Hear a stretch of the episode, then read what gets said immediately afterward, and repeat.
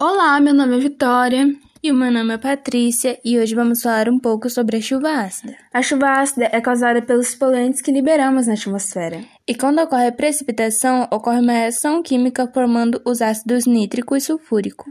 A chuva ácida causa mudanças de pH da Terra, causando diversas consequências nos seres vivos, o que poderia afetar a produção de alimentos, por exemplo. A chuva ácida leva metais alcalinos aos rios, devido à corrosão de algumas construções, o que pode levar a diminuir a diversidade subterrânea. Nós podemos mudar essa realidade andando menos de carro, plantando árvores, reduzindo o consumo de energia. Se cada um fizer isso, com certeza vai diminuir a quantidade de poluentes e vamos evitar vários problemas. Obrigada por ter ouvido nosso podcast. Tenha um ótimo dia pensando na natureza.